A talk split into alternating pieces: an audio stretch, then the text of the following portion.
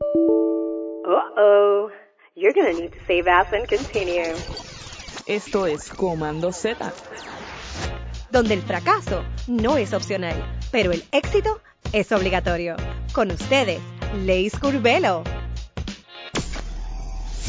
Aquí Layshi Curbelo in another episode of Comando Z podcast. Happy to have you again with us, but please don't forget if you like our content, help me with an extra hand, give us a review on Apple Podcast, or just recommend this amazing episode to a friend or a colleague. We really appreciate it.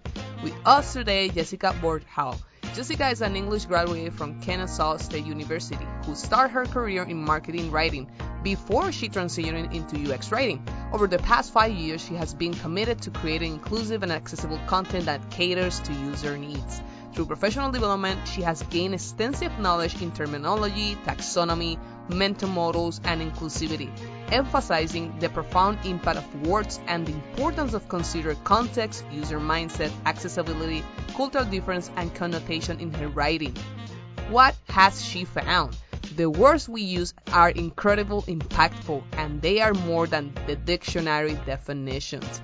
In this conversation, we talk a little bit about how user interface needs more than content, needs UX copywriting. Also, I learned something big on this interview, so if you want to know my Comando Z moment, stay on this amazing interview understanding how content can guide user experience in another level.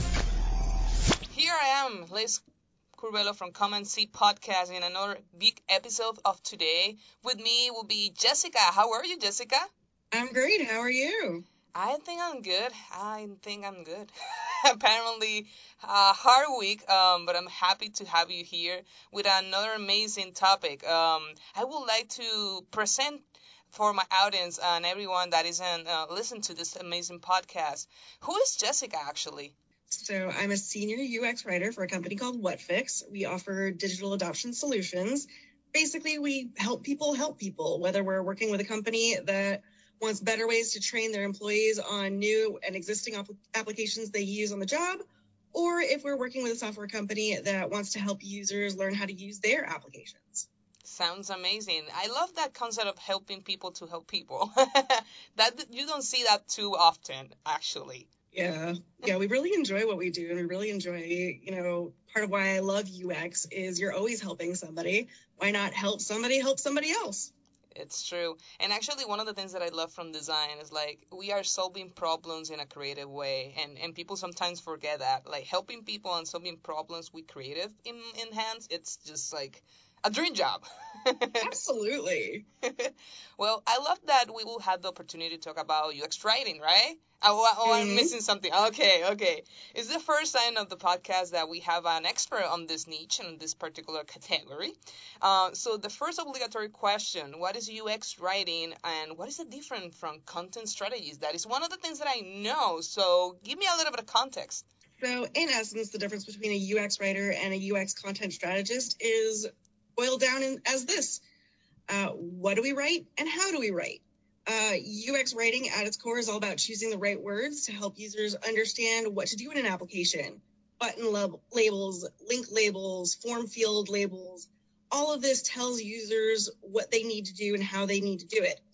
Um, whereas, in order to have a more broad look, uh, content strategy looks more at how we write the voice, the tone, consistency, uh, lexicons, the words we use. Um, so, in a way, it's kind of big picture, little picture. But the reality is that with UX writing and UX content strategy, they're also very highly intertwined. And a lot of uh, UX writers, their job title is UX writer, tend to also be UX content strategists and vice versa. So the way I like to think of it is a square and a rectangle. You know, rectangle isn't always a square, but a square is always a rectangle. Same thing. You know, a UX writer may not be a content strategist, but a content strategist is always also a writer. I love the concept of the rectangular square. Um, sometimes people ask me what is the difference of like a web designer or UX designer or even a graphic designer, right? It's just like a small subtle difference in between the day-to-day job and the things that we do, and of course we notice the difference when we actually do the work. Um, but for another people that maybe is listening for the first time, the concept is just like tomatoes and potatoes. Yeah. Yeah, like I said, you know, not all UX writers are content strategists, um, but all UX content strategists are uh, UX writers, and there's a lot of overlap, but most people don't really recognize that there is a difference in the disciplines, at least one of the things that for me was really important to have in this conversation it was because i noticed a lot of different projects that has been going on, on my career that people say like oh copy doesn't matter just do the wireframes with lorem ipsum and then it, they don't understand the logic of the use. And it was not even because of the wireframe of the prototype it was bad it's because we need words right? So Absolutely. what do you think about that? Um, I always tell the designers I'm working with um, never to use lorem ipsum because then, as a writer, as I go in, I don't know what it actually needs to be. So even if you don't know what the exact words are, give me the purpose, you know, because if I just look at something and see lorem ipsum everywhere, just like with, you know, any kind of user, I'm not going to know what it's supposed to do. I'm not going to know what's supposed to go where. So even if you say like, hey, this needs to be a an error message that occurs when blah blah blah. Okay, I can work with that. The words do matter. And if there's nothing, if it's just lorem ipsum, no one knows what anything is supposed to do. And this brings me to one of the biggest questions that we have in the industry and one of the big battles that we have with another teams. Like um, in our first episode, actually, with Liamari Colon, we talk about content strategy and we had this question about we are like, what what happened first, like content or design? Like it is super hard. Like different companies has different philo- philosophies about it. Like they start with design or they start with content. Give me your opinion about it. What is your recommendation, actually? I absolutely think that UX design and UX content should be working together from the word go. The moment that a PM is presenting a problem statement, designer and writer should already be collaborating with research to figure out what the key discovery questions are, how to analyze the data, kind of figure out, okay, what are we looking for? Uh, what questions do we have? And then they should be working together during concepting, start working out what concepts are involved, how to define those concepts, how they relate to each other, build that taxonomy. Um, touch base during wireframing, see if there are any content traps or if we're trying to squish too much into one space. Um, and then, of course, working together through user testing insights and hi-fi creation because it's a lot harder to kind of revamp at the end if you've designed everything and see, um, oh, we're trying to squish a lot into one space and that doesn't fit users' mental models. How do we fix that? Well, then you have to go all the way back. Whereas if you're touching base periodically throughout the whole process, you really can, you know, head that kind of thing off and make sure that the process is smooth from beginning to end. You know, I, I have one big example then it's just going around my mind with we with your answer. Um, I remember when I was in a company uh, we have like this big design that we need to produce and they only say to us it was in english. It was super cool. Okay we will do this and that lorem ipsum again this and that. And then they say to us this will be for another country. So we need to do translations and the entire design just completely changed because of the character count. Um, so what will happen if like we start actually with content and with people that it was like in translation in localization right? The story will be completely different. Can you give us that example of the other way around that start with um, content and actually needs design in some part of the process and it will change the story? So as far as translation um, if you've got a ux writer uh, working with you from the beginning especially if they're aware of localization and internationalization they can also help kind of get ahead of those problems. Um, you know, I speak four languages. Um, so I'm aware that languages don't always translate the same way. Uh, so what I do is, first of all, keep it simple. Okay. The more you keep things simple, the easier they are to translate. The easier they are to translate, the less you're going to end up with those moments where it's like something that you thought would be one line becomes seven. Um, you know, and then all of a sudden your entire design has to change. Um, you know, figuring out what kind of things don't translate. Avoid slang. Um, you know, think about, I like to have as a content strategist and, uh, you know, setting guidelines, I usually lean towards using sentence case as much as possible because if you use title case, that doesn't always work for every language. Um, for example, in German, all nouns are capitalized, like the first letter is capitalized. So then you have it in title case, and that can get confused. Um, another thing is like in French, if you have an actual title, they think of what gets capitalized in a title differently from how we do in English. So if you're going with title case, there's a lot more you need to think about and it complicates a lot. Whereas if you go in title or in sentence case, find yourself um, just being able to default whatever the sentence case is for that country uh, without having to go too much into it. And if you're keeping it simple and keeping all of that in mind, you find that you're going to have fewer instances where suddenly things get way longer or really confusing because you're not trying to, you know, translate slang or make things, you know, overly cute when it, it just doesn't work like that it's just applying my actual motto of like prepared for the worst case scenario. No, I'm just kidding. I mean, it is, it is, it is. Like, um, if you think about some of the constraint, some of the constraints, you can actually produce a better response. Um, so yes, definitely. Um, now let's get in deeper on the topic um, that is really popular in the design side um, that maybe do, don't provide enough contents on the content. Let's talk about design system. How do you implement content on UX writing for design systems in particular? So yeah, I definitely do see that a lot of companies that have design systems either don't have content involved or they maybe have one or two pages. But content is just as much part of design as design. Um, the words you use, the voice and tone, all of that plays into the overall user experience of an application. And when you're creating a design system, you're trying to create a unified user experience. Um, and what I really love about what we're working on, so I'm the content expert working on the design system for Whatfix, and we call that Navi. Um, and we actually have an entirely separate section just for content guidelines.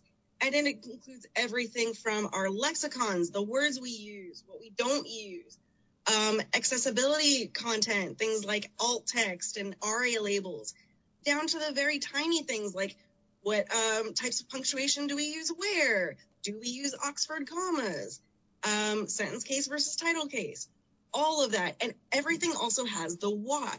So it's not just a directive to say you need to do this, but I found that people learn and remember rules and guidelines better when you tell them why we're using them. Um, but even more than that, if you look at any of the design components in Navi, you'll see a tab in each and every component that has content guidelines specifically for that component. Buttons, the way you write for buttons is different from how you write for uh, links, how you write uh, form field, uh, you know, labels. So it's definitely really important to get content in there because you want to create a unified experience and content is just as much a part of that. I love that you mentioned that because the, the majority of the design system that I saw uh, on my career uh, is just like as you mentioned, just like maybe tone and voice, or maybe just like a small section of like how to do uh, content for blogs and what happened when you need to actually use words to communicate process and actual interactions right? Um, and that's when this actual topic came to life. And, and it's super happy i'm super happy to, to listen that it, it is being applied on another type of design systems. What is what are like the hardest thing that you need to apply to this design system at, at, at this point? Um, I just say that the hardest thing so far has been um, just kind of first of all, adoption is always the hardest thing. Like convincing people that doing things this new way is the right way if they've been doing it a different way um, until now. You know, saying like, no, we shouldn't be, you know, too flexible because then we end up with the same inconsistencies. And again, consistency is key in creating good UX um, design and content. Um, the more consistent it is, the better the experience is. So getting people to understand, like, yes, we know there are more rules, but these rules are really to the benefit of our users. You bring a really big important question. How you convince people to use a design system? Because people have like I mean, sometimes we, we do some things in, in the way that we want to, but not necessarily in the way that we need to or the way that needs the company actually do the things. So give me a little bit of advice there. um, one of the things that I've found that really help, actually a few of things that we found that help. Um, for one thing, doing it gradually. You know, opening those doors as you go so that it's not like all of a sudden everything is changing all at once and I don't know what to do. And then offer them enablements. Offer, um, I have office hours a couple of times a month where people can come in. Um, I will let everyone know what the new features are on the content side and accessibility side. And they can ask any questions they want about content and accessibility whether it's, hey, I've got this error message um, that isn't really part of any particular effort, but we found it, we need to get it, you know, written, what should it be, to why do we use Oxford commas or why do we not use uh, semicolons? You know, and I can a- answer those questions. Um, I've also found that giving the why is always um, a good thing because it gives them more to grab onto. You tell somebody, do this, and they're just kind of, well, I've been doing it this way. What makes your way better? Tell them why. You know, be transparent about that. Hey, if we use this design system, our users will get a more consistent experience. This is all designed and developed to be accessible. Um, the you know guidelines that we use are all set to be accessible and helpful. So at the bottom, you know, at the bottom of it all, it's all going to be saving you time, uh, saving us money, allowing us to work more efficiently because we don't have to think, oh, how do we make this accessible? We've already got that worked out. Licencias desktop o de escritorio. Una licencia tipográfica desktop es un acuerdo legal entre el diseñador de una fuente y el usuario otorgándole el derecho de usar la fuente en un número determinado de computadoras y para un propósito específico. Permite instalar una fuente en una o más computadoras. El número de computadoras puede variar y depende de las restricciones o permisos suministrados por el distribuidor. Elegir una fuente tipográfica que cubra tus necesidades y cuya licencia no te mete en problemas puede ser complejo. Recuerda que en nuestro libro Elementype tratamos estos temas con mayor detalle. Nosotros podemos ayudarte. Escríbenos a plus@tipastype.com. Tipastype, tipografía y licencias. You bring the actual magic word about accessibility. That's one of my favorite topics. Um, and and design systems are a little bit complicated just because as you mentioned, we need to figure it out. Some some problems are complex and sometimes takes times takes a lot of time. And and in order to to produce something that it works on any any device and any circumstances, we need to do testing and a lot of another things. But what what happened to when you need to add UX writing to accessibility? Let's talk about accessibility comes to play. Content and accessibility are much more related than you might think. A lot of people will immediately think of the development, you know, ARIA uh, properties, ARIA states, ARIA roles. And yes, those are absolutely important. Words come into play at the basic points. You know, what does this button do? If you have just click here, for example, your users aren't going to know what that does, especially if they have some kind of disability. You know, click continue isn't going to tell them anything, but what's more is the words you use also can make the difference between whether or not someone who has disabilities feels included. So think of the word click not everyone uses a mouse. Um, and the second you say the word click, you've excluded five, maybe 10% of your audience right there. And that's not including the ones that may be using a touch screen. That's just based on ones who can't use a mouse, either because they can't see, so a mouse doesn't tell them anything. Um, it could be from motor control issues. Maybe they have uh, Parkinson's or something that causes tremors. So they need to use a keyboard or voice control. And like I said, you just just by saying click X, Y, and Z, you've excluded them. Um, so the words you use are critical to making things simple, making them easy to understand, whether they are the visible label or not, um, and whether or not they feel like this was meant for them just as much as it was meant for people without disabilities. I feel content as building blocks, like when you design something that maybe cannot be um, perceived with visuals, right? Perceived with, with the sight, right? Um, with the eyes. And it's so important to have like a storyline, like something that give you context and understanding on what is the actual experience and why everything is put in together in that way. Um, so for me, it's just like the big glue. yeah. Yeah, absolutely. Um, because if you don't have that visual input, if the words aren't there in some way to explain what's going on, you don't know what to do and what's happening one of the biggest examples um, that I always mention, and, and it's just because I love it, it's so funny. Um, we, the majority of the people that is in the accessibility field now, the, the basically the sue of Domino's Pizza, and they sue and they don't have any like um, alt text description for the images and the first time. And after the actual sue, you can listen how hot is the pizza because the alt text provides you like that kind of information. That is pretty important, but at this point it's like, okay, so you really go far away with the description. but is that that that's actually the example how important is is the words and how you can actually give entire experience for a user that maybe don't see your designs, right?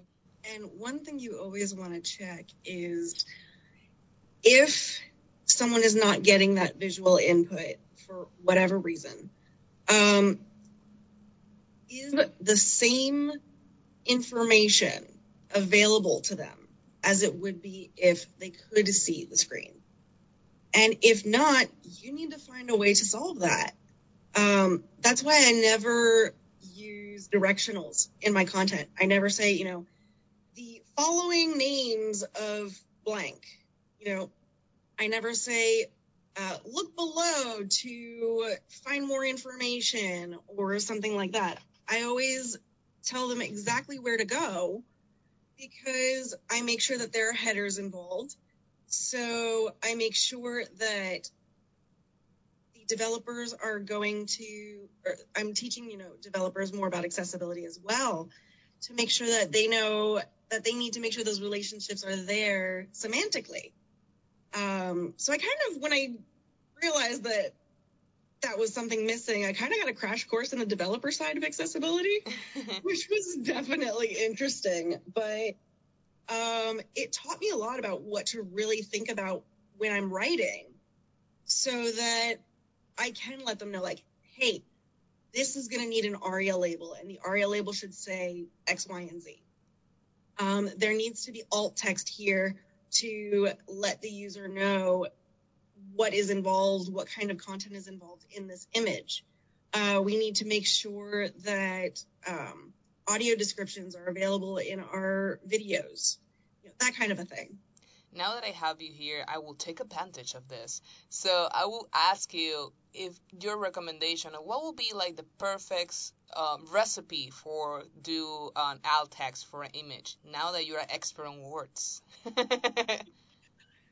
so when you're looking at an image, think about what the image tells you.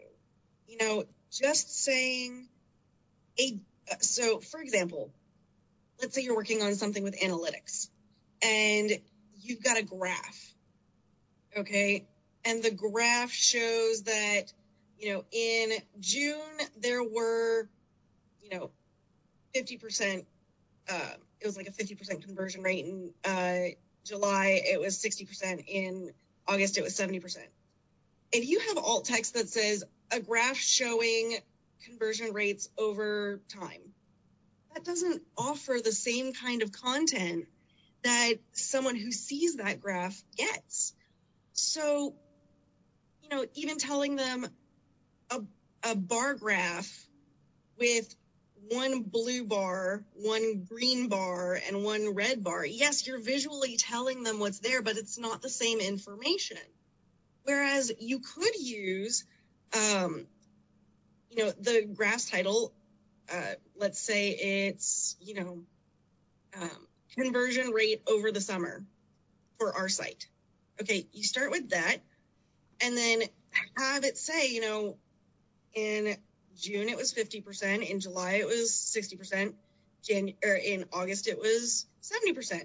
Tell them the information they need to know, not just what they would see.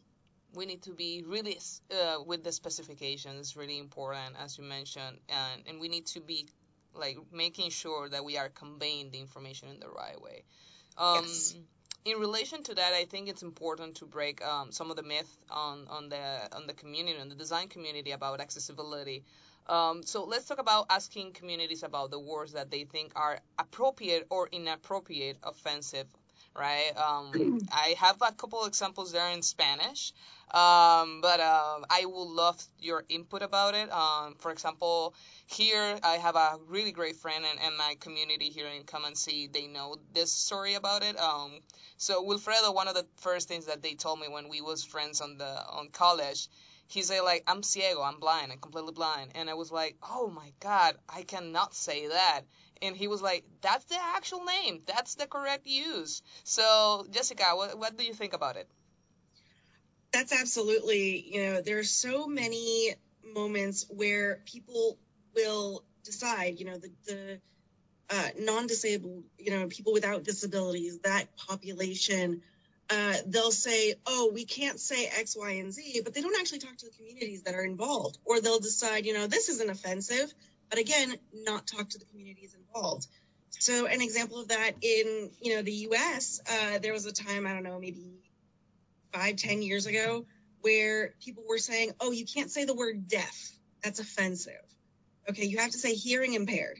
But the deaf community actually came out and said, no, we are deaf. There's a difference between being deaf and hearing impaired. And the deaf community has its own culture, you know, um, facial expressions, physical touch, you know, big on hugs is very common in deaf culture.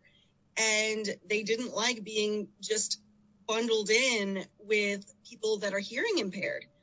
Um, another thing on the opposite end of the spectrum, you know, uh, people would say, you know, don't say disabled, um, say differently abled or specially abled. But that was actually like so many people in, you know, those communities came out and said, that's really patronizing.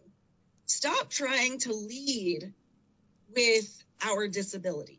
Stop trying to say, you know, you're paraplegic or you are a disabled person or, you know, go with person with disabilities, uh, person with paraplegia.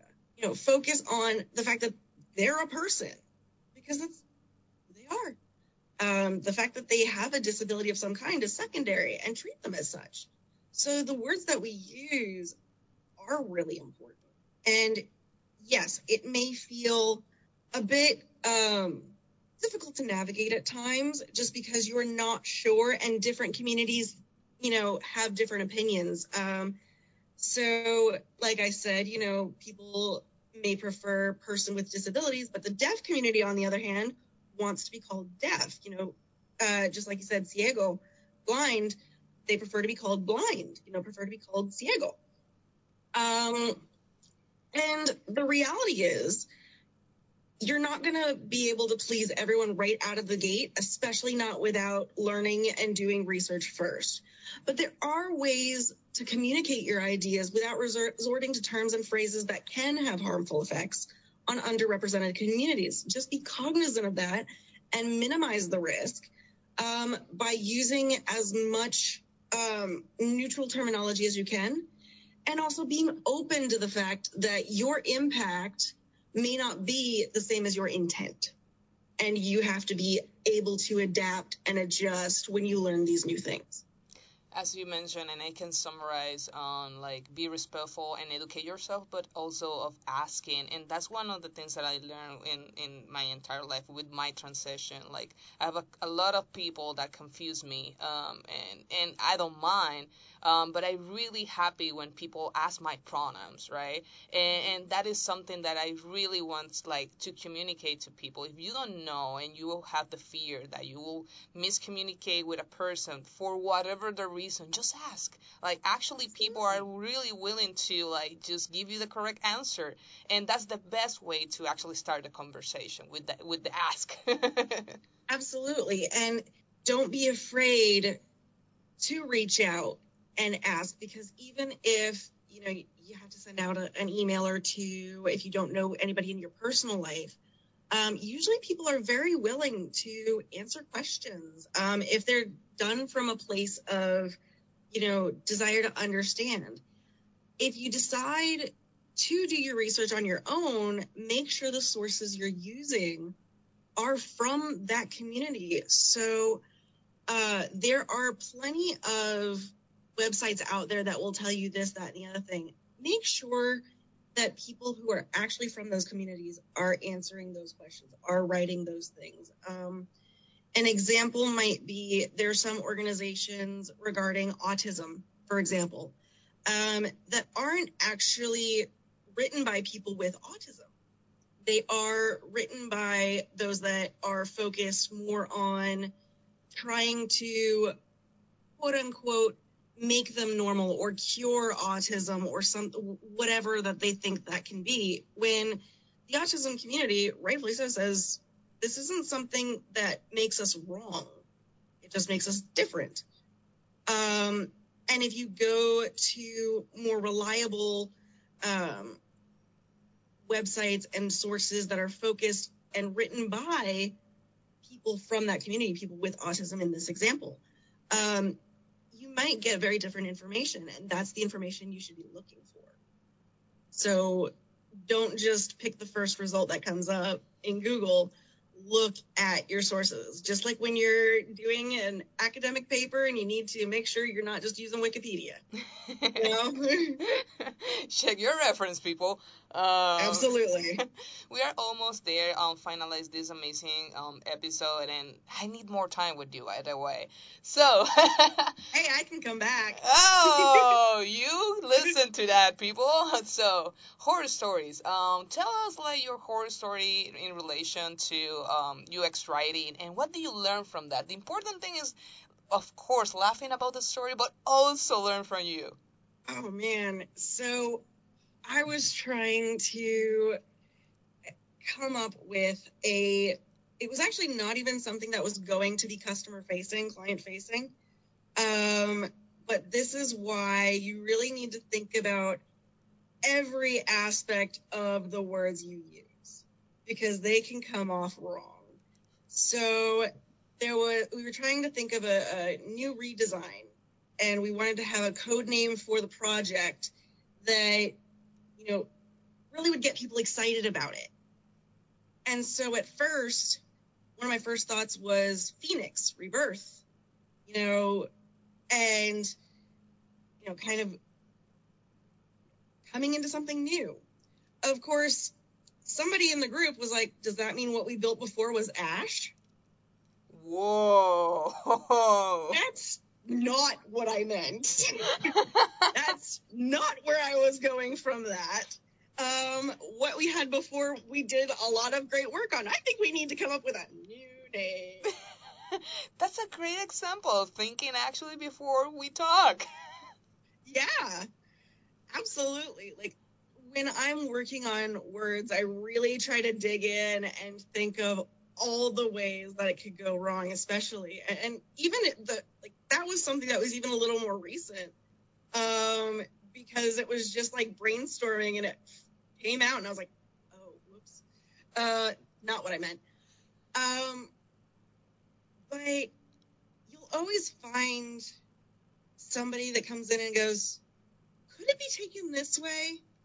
And that's also why I say you should never read your own writing. Don't review your own writing because you have your perspective. Okay. And two things. One, your brain already knows what you write, supposedly.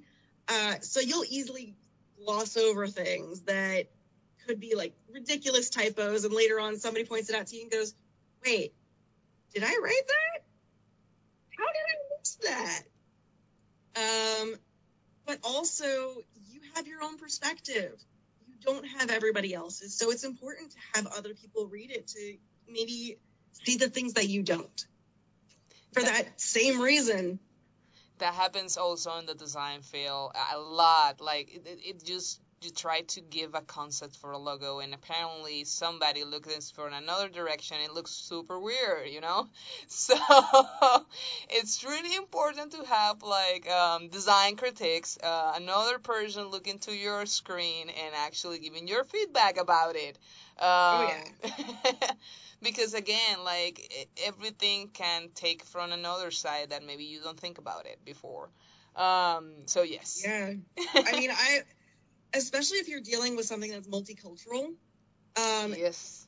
And no matter how aware you try to be, there's always going to be something you don't know. Uh, there was actually uh, previously uh, in my career, um, I've had a situation where HR put out a uh, an email, and basically the term that they used was slang for um, a cigarette in Oh. British.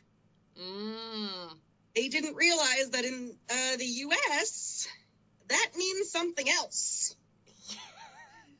So it's also why I tend to avoid slang profession like in my professional life, um, especially if it's client facing or company wide or anything, because I don't know what is going to uh, have a different meaning.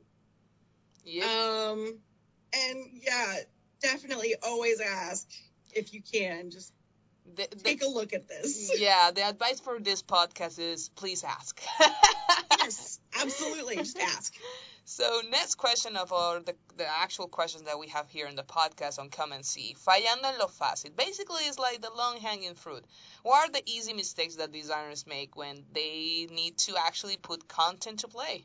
Um, so one thing is, and I'm actually gonna gonna because I, I forgot to mention this to you. Um, fun fact: that phrase can have some connotations. True. okay, so fallando lo fácil. Easy mistakes. Rewind. Well, come, Comando Z to that actually. I can tell you about that. Um, but yeah, what are some easy mistakes that designers can make with content?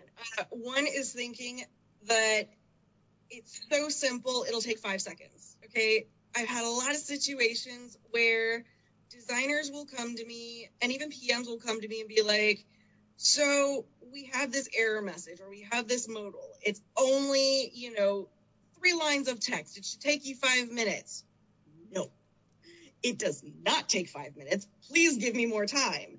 Okay, do not come to me the day before release and say, I need content for this. Because even a button, we really need to think about it could be just one or two words, but we need to think about is there any way to confuse this? Is this consistent with what we have elsewhere? You know, um, a good example of this would be create an ad.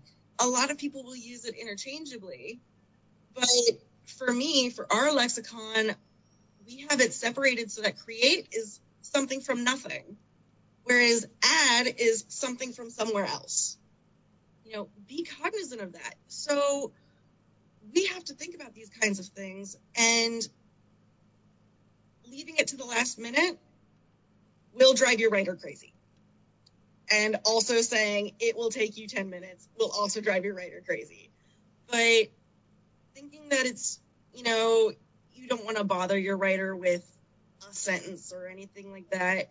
Um, just at least, you know, hey, can you take a look at this real quick? Um, does this need adjusting or is this good? you know, that can make a huge difference in the long run because if something goes through that ends up being bigger than you think it is, then you've shown that terminology to your users and you have to think, well, now there's a lot of change management that may need to happen or we may be stuck with this. Um, so I'd say the two big things are never assume um, and give us time because writing takes more time than you think. Yes, yes. And actually, words matter, as we, we talk on this podcast, and it, it's not a decision that you can take really quickly because if not, you will be saying long hanging fruit before uh, on the front of UX Writer, you know? So it's, it's not good. It's not good. so, yeah, it, it, um, but again, it may be different. I don't know if it's got the same connotation in Mexico, for example because that term is very relevant to things. Um, do you, do you want me to go into what the connotation can be? Yes, please educate us. so, some people will consider this phrase very hurtful because in the South, it was sometimes used as a euphemism for lynching.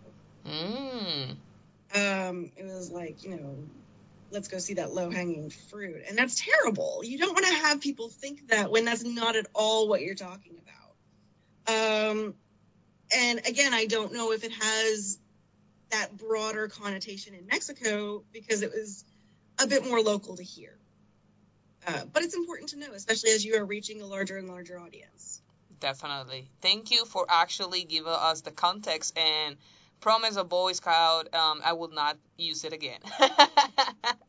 I don't I don't mean to embarrass you or anything like that, but that's the other thing is, you know, your willingness to learn and to, you know, ask the question and want to know like, okay, why? And I understand I won't use it again. And that can be such a big thing. There's something that is happening now, and I'm going to get a little, you know, slightly off topic where people will try to assume that, oh, I haven't heard it or I've never said it in that context, so it must, you know, maybe that's imagined. If you're not sure, just ask the community.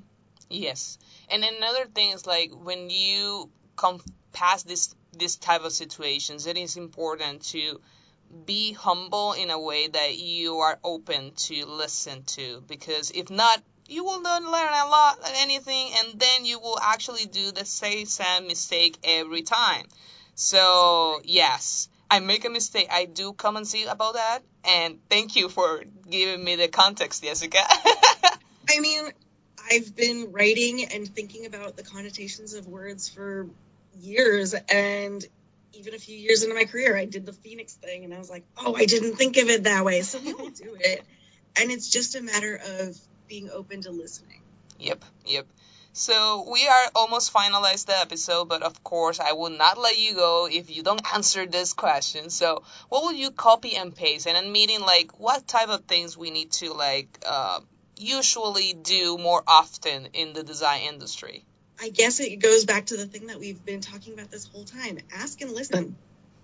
Uh, whenever you can, ask the questions you know, ask why. Why should we do it this way? Why should um, this word be the one we use? And respect each other's um, expertise while also asking questions, not from a place of wanting to challenge, but rather a place of wanting to understand. Definitely. I'm super agree with that. Thank you so much for being here. And, and if somebody have questions about UX writing, how we can connect with you?